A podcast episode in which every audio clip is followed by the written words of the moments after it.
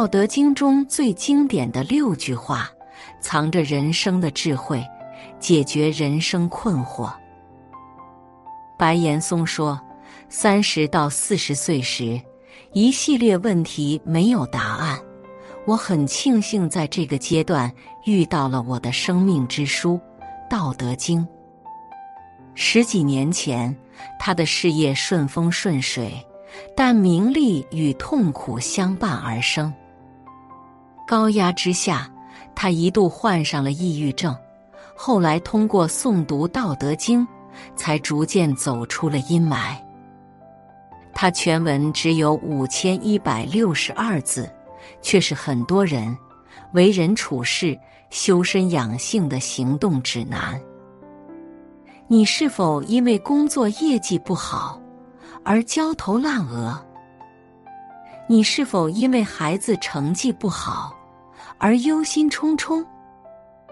你是否因为人际关系不好而郁郁寡欢？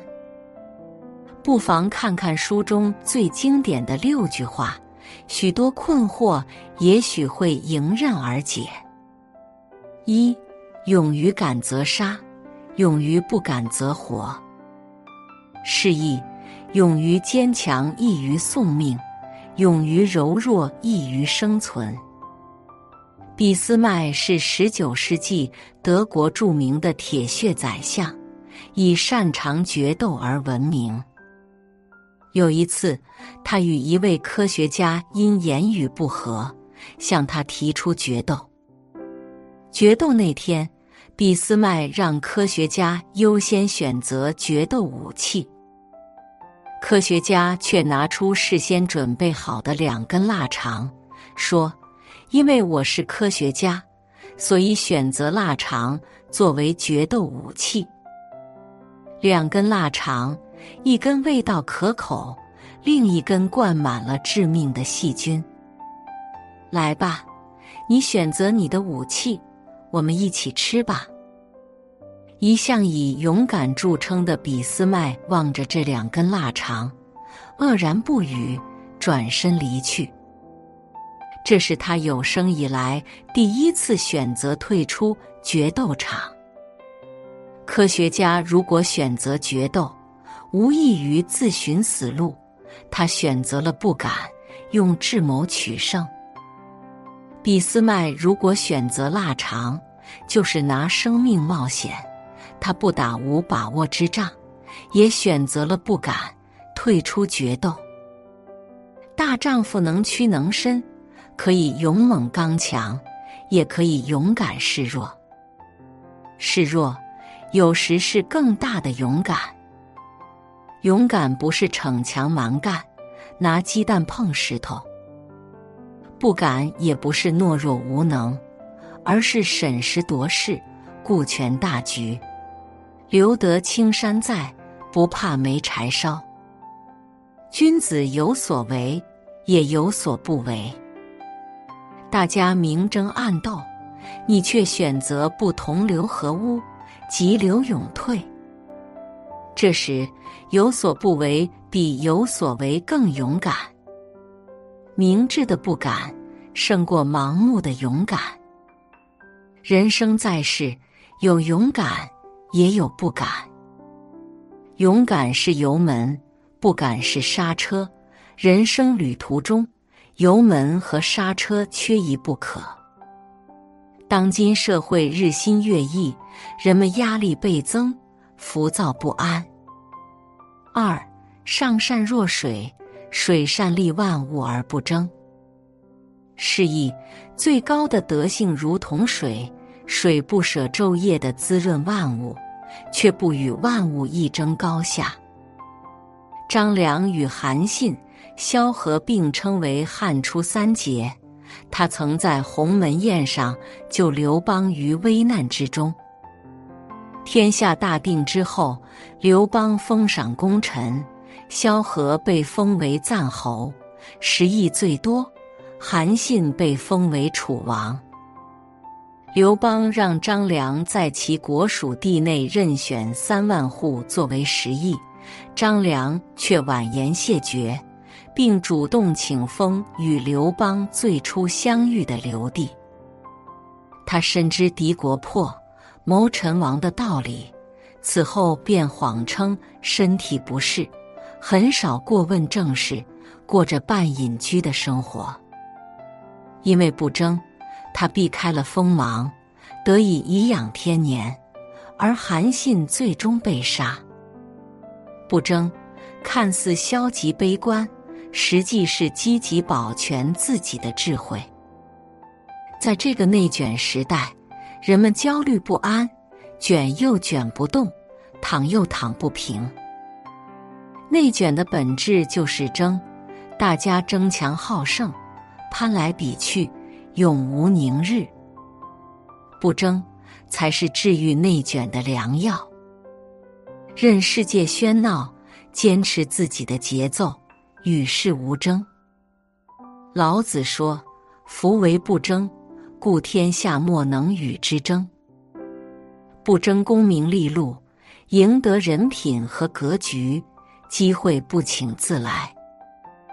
不争眼前得失，眼光长远，谋大略，未来一片光明。不争口舌之快，得朋友者得天下，获得更多帮助。做好自己，不争不抢。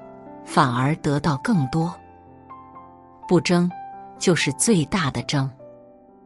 三，知人者智，自知者明。胜人者有力，自胜者强。示意认识他人是智慧，认识自己是高明。战胜别人有勇力，战胜自己是强大。古时候，在一个叫南齐的山谷，几乎与世隔绝。南齐的水缺点，村民都得了粗脖子病。有一天，山外来了一个人，居民们争相围观，说那人脖子又细又长，太难看，准是得了什么病。外地人说：“你们才得了病，叫粗脖子病。”南齐人说：“我们全村人都是这样的脖子，胖乎乎的，多好看呐！”现实生活中，不少人像南齐人一样，自命清高，孤芳自赏。人贵有自知之明，但是人们常常自以为是。歌德曾说：“觉察旁人的错误志向并不难。”难在觉察自己的错误之下，这需要很大的神智清醒。许多人对别人吹毛求疵，对自己的问题却视而不见。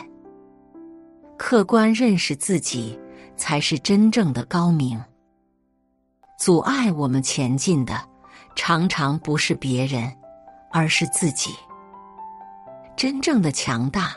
不是战胜别人的阻碍，而是战胜自己的局限。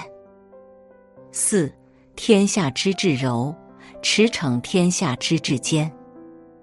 示意天下最柔弱的东西，却可以胜过天下至坚之物。水柔弱无骨，却能滴水穿石；女人柔情似水，但自古英雄难过美人关。法国作家拉封丹有篇寓言：北风和南风打赌，看谁可以把行人的大衣脱掉。北风先出手，寒风呼啸，威猛无比，行人顿觉寒风刺骨，却将大衣裹得更紧。接着南风出手，他徐徐的吹动暖风。人们觉得浑身暖和，便开始脱掉大衣。北风想用蛮力脱掉行人的衣服，却适得其反；南风则用柔弱的暖风，让人们心甘情愿的自己脱下衣服。人生亦是如此，常常柔弱胜刚强。曾国藩年轻时信奉儒家的天行健。君子以自强不息，直来直去，不留情面。因为一句莽言，得罪了皇帝，被打发回家。此时他才顿悟。此后，他践行以柔克刚的处事原则，人生之路走得越来越稳。大柔非柔，至刚无刚，蛮力易摧毁，巧力更长久。在人际关系中，针尖对麦芒，常常两败俱伤；而春风化雷雨，则化干戈为玉帛。为人处事，应当柔和谦让，而不是恃强凌弱。五，故知足不辱，知止不殆，可以长久。示意，懂得知足，就不会受到屈辱。懂得适可而止，就不会遇到危险，这样方可长久平安。西汉人严尊做小买卖，每天挣到一百钱就关店读书，因为一百钱是他家一天的开支。当地富人罗冲也是读书人，见他生活清贫，想接济他。严尊婉言谢绝。说：“我很富足，如果你我之间非要发生接济，那也是我接济你，因为你太贫穷了。”罗冲认为他穷疯了。严尊说：“我曾路过你家，见你深夜还在忙碌赚钱，却从未满足。我虽然每天只挣一百钱，却有时间读书。”人生短短几十年，天天想着赚钱而没有时间享受别的，那人生有什么意义？你不是穷人是什么？严尊所谓的穷人，是不懂得适可而止的人。大学云：知止而后有定，定而后能静，静而后能安，安而后能虑，虑而后能得。人类的烦恼大多来自贪得无厌，永不知足。我们想要更多的财富、更高的地位、更好的名声，为此孜孜不倦，劳碌终身。知足不易，知止更难。知足常乐，适可而止，才是人生大智慧。六人法地，地法天。天法道，道法自然。示意人效法地，地效法天，天效法道，道效法自然。有一个段子：三个人坐电梯上行，第一个做俯卧撑，第二个绕着电梯跑圈，第三个站着不动。出电梯后，有人问他们是怎么上来的。第一个答：做俯卧撑上来的；第二个答：跑步上来的；第三个答：什么都没做就上来了。